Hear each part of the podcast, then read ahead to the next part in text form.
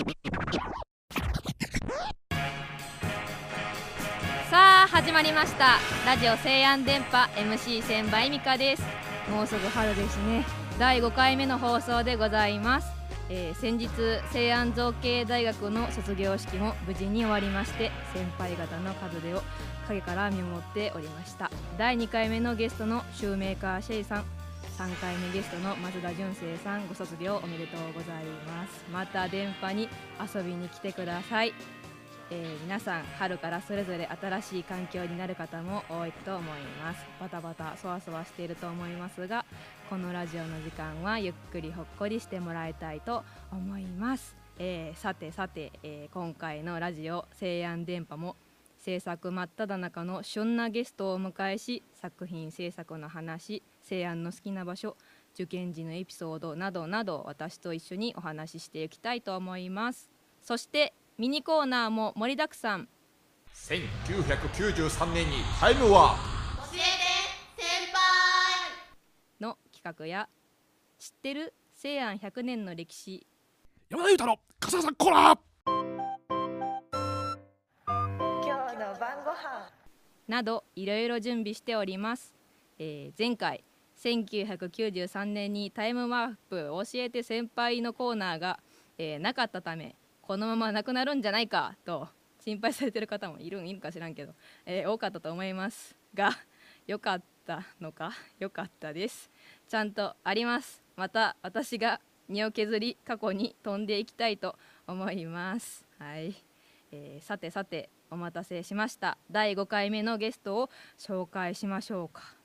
イラストレーション領域2年生の三谷幸乃さんです。こんにちは。こんにちこんはに。ちは、えーお越しくださりありがとうございます、えー三谷さんの、まあ、ざっくりとしたご紹介なんですけども、えー高校時代から某有名少女漫画雑誌のコンテストでグランプリになり、えー現在もデビューを目指し漫画を描き続け注目されている作家さんで、えー福井弁がなかなか取れず最近開き直られた西安の癒し系女子です。はい、よろしくお願いします。はい癒し系ははいどう思いますか？いや、癒し系ではないと思う。いやまあ癒し系の人はまあ大体自覚はないんですけど。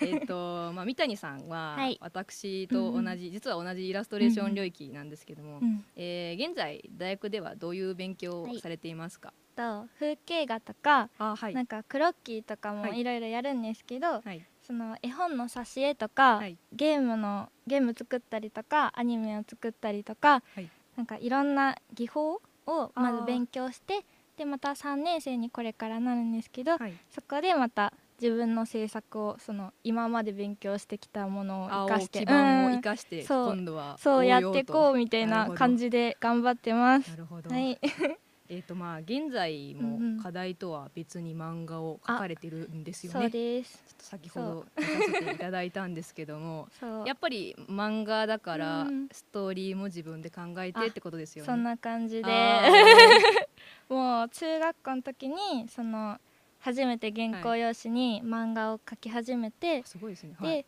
高校生高校1年生の時に、なんかアンダージュあこれ言ったら まあまあまあまあまあ、はい。なんかそういうまあそういうのができて、はい。でその時に応募しようと思って、投稿を始めて2作品目で担当さんがついてくれてそこからちょくちょく応募したりしてる感じです。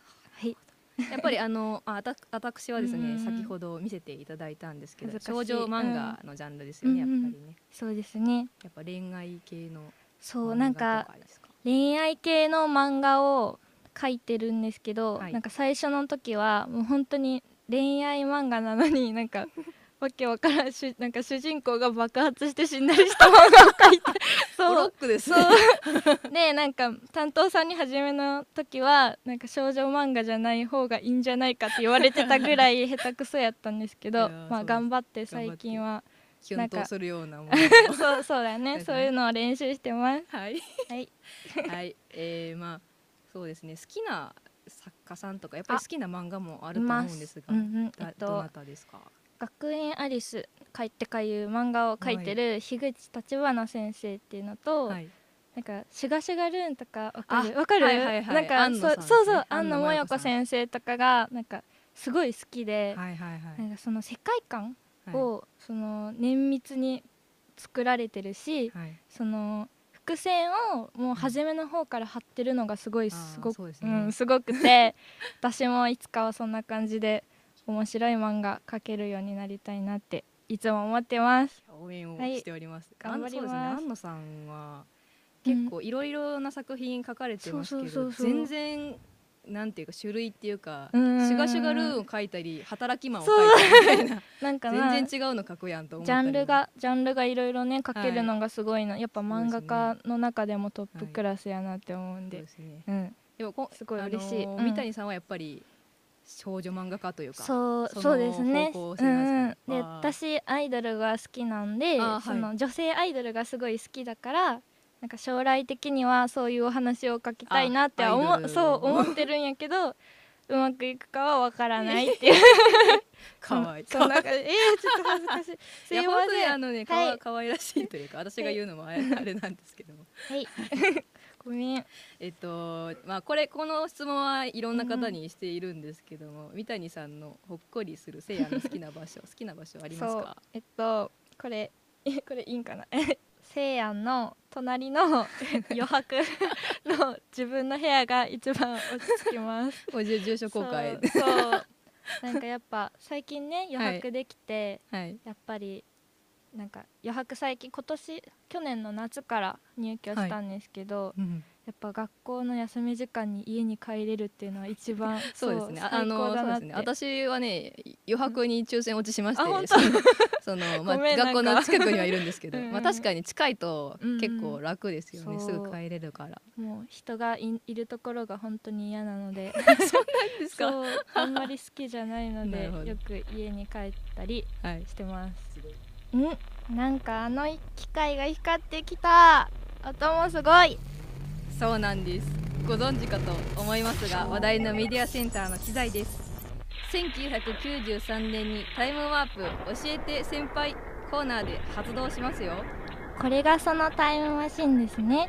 え ちょっと癒しが増えてますよね。はい。えーと今から私千葉1993年開学間近の西安造形大学に飛んでいきますもうまあなんなんやかんや誰かいるかなと思います。職員さんとかね。うんね。はい、えー、2分しか向こうに入れないけどレポしてきます。いってらっしゃい。気をつけて。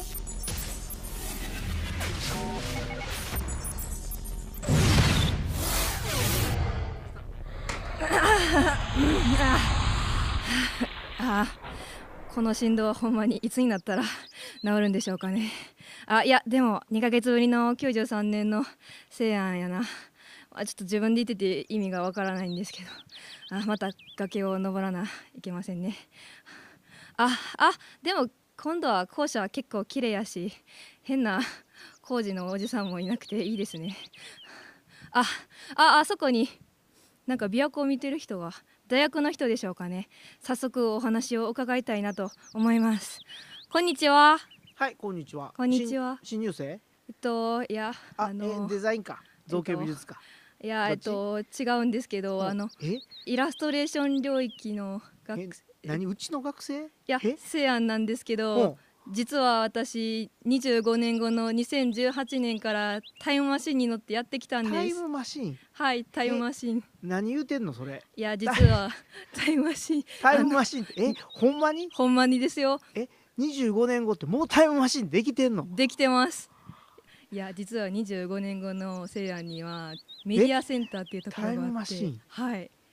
特別に借り借りて乗ってきたんです。すごいでしょちょっとなんかもうちょっとこう聞かしてやな。どんな、えーとこうメディアセンターってどんな何がえ？あでも時間があのあお名前だけちょっと教えてもらっても。あーごめんごめん。えっ、と、えー、西安学園のはい。法人本部の中村って言います、中村さん、うん。はい覚えておきます。ちょっとうん私の時代にもら戻ってもちゃんと探しますんで私のことちゃんと覚えていってください。お分かった分かった。覚えとく覚えとく。ありがとうございます、さようなら、はいはい、バイバイ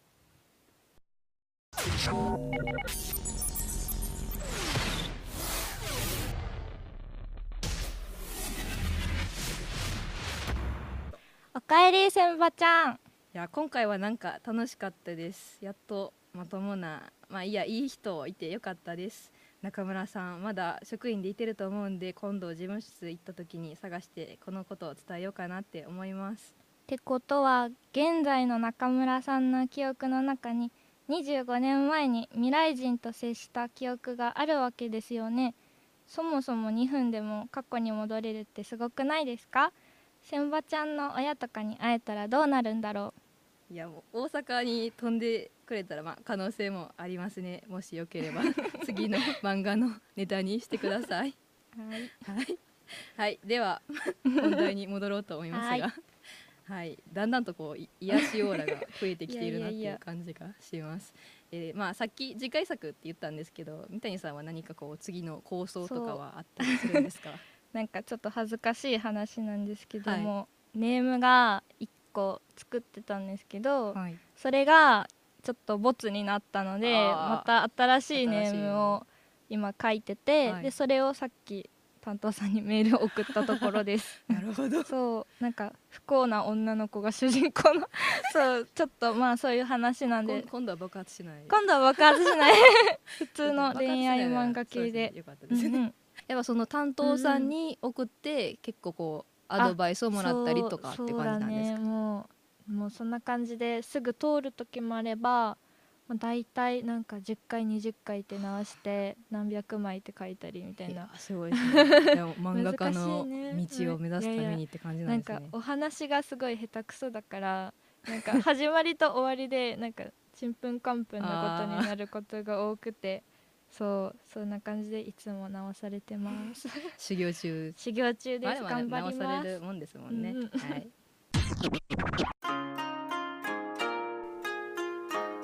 2010年創立90周年記念事業として在学生や教職員また近所の子どもたちの手で苗を植えてグランドを芝生にしたのである。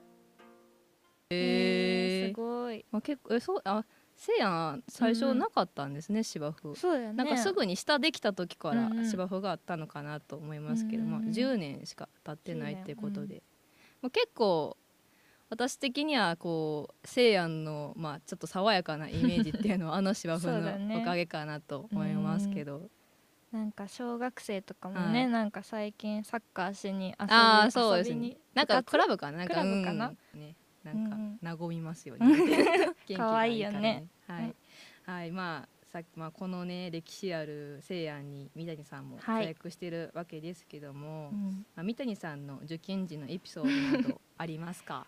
受験は私、あの栄養入試で、あはい。そう受けたんですけどなんかもうその受験自体はそんなになんかはい。結構フレンドリーな感じだったかあら、ーそうですね。そう緊張しなかったんだけど、はい。その面接あがはい。すごいあの関西弁の先生たちだから その自分が福井弁でなんか喋ってる内容が全然なんか発音が違うから それがすごい恥ずかしくてなるほど。うそうもう恥ずかしかったなっていう思い出あとまたその日の電車をーはい。なんか親と一緒に来たんですけど、その行きをその湖西線じゃなくて琵琶湖線に乗っちゃってあーあるあるですね。そう。なんか遅刻しかけたってあいう。ーまあ危ないというそういうのがあります。私も同じ受験で、あ本当？そうですね。私は完全に大阪の人間なんで、逆、うん逆に行ってまいって感じだったんですけどやっぱり福井福井弁やとこう押されてしまうという緊か張しちゃってねそうですね。もう恥ず今かしそうでしか覚えてない、今聞いてる方もそう そういうちょっと 速度の違いみたいなのは あるかもしれないですけど。はい。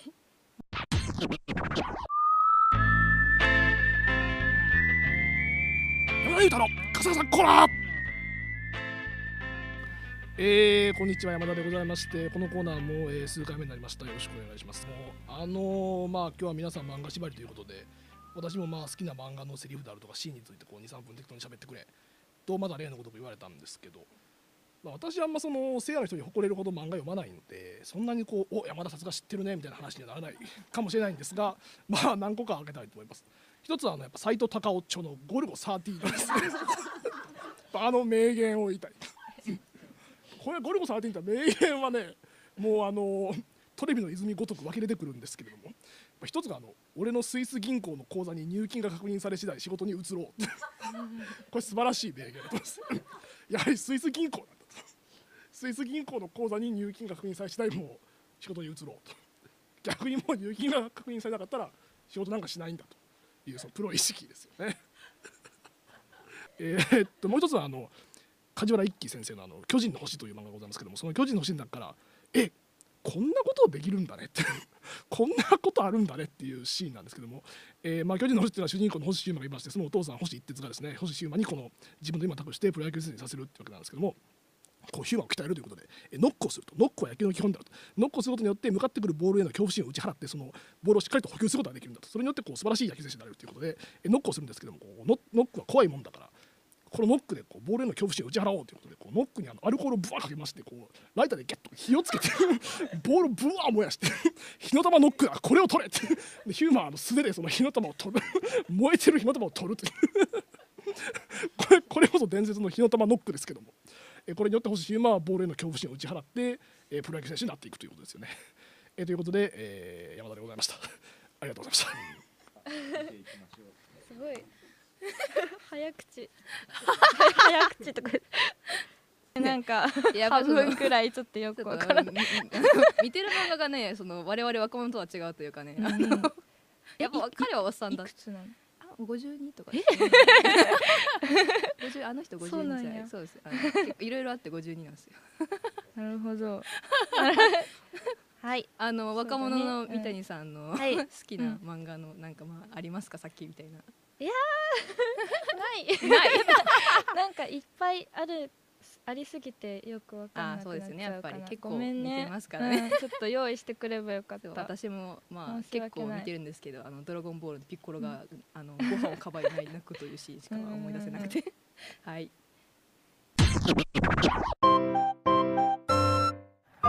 今日の晩ご飯今日の晩ご飯です。今回は春が香る晩ご飯とのことでメジャーな七草がゆにしてみようと思ったんですが、もともとの七草は秋にしか生えない植物もあって、今ではよくわからないまま風習として行われているみたいですね。一応七草、えー探しには行ったんですけど、七草のうち行きの道でナズナを見つけたぐらいで、えーあとは毒のあるやつかどうか全く見分けがつかなかったんで、普通に山を登って下りました。えー山頂は空気が美味しかったですね。そもそも春とは何でしょうか？美術を学ぶ皆さんは春と聞くときっと中世イタリアの画家ボッテチェルリの四季における春プリマベーラの作品を思い浮かべると思います。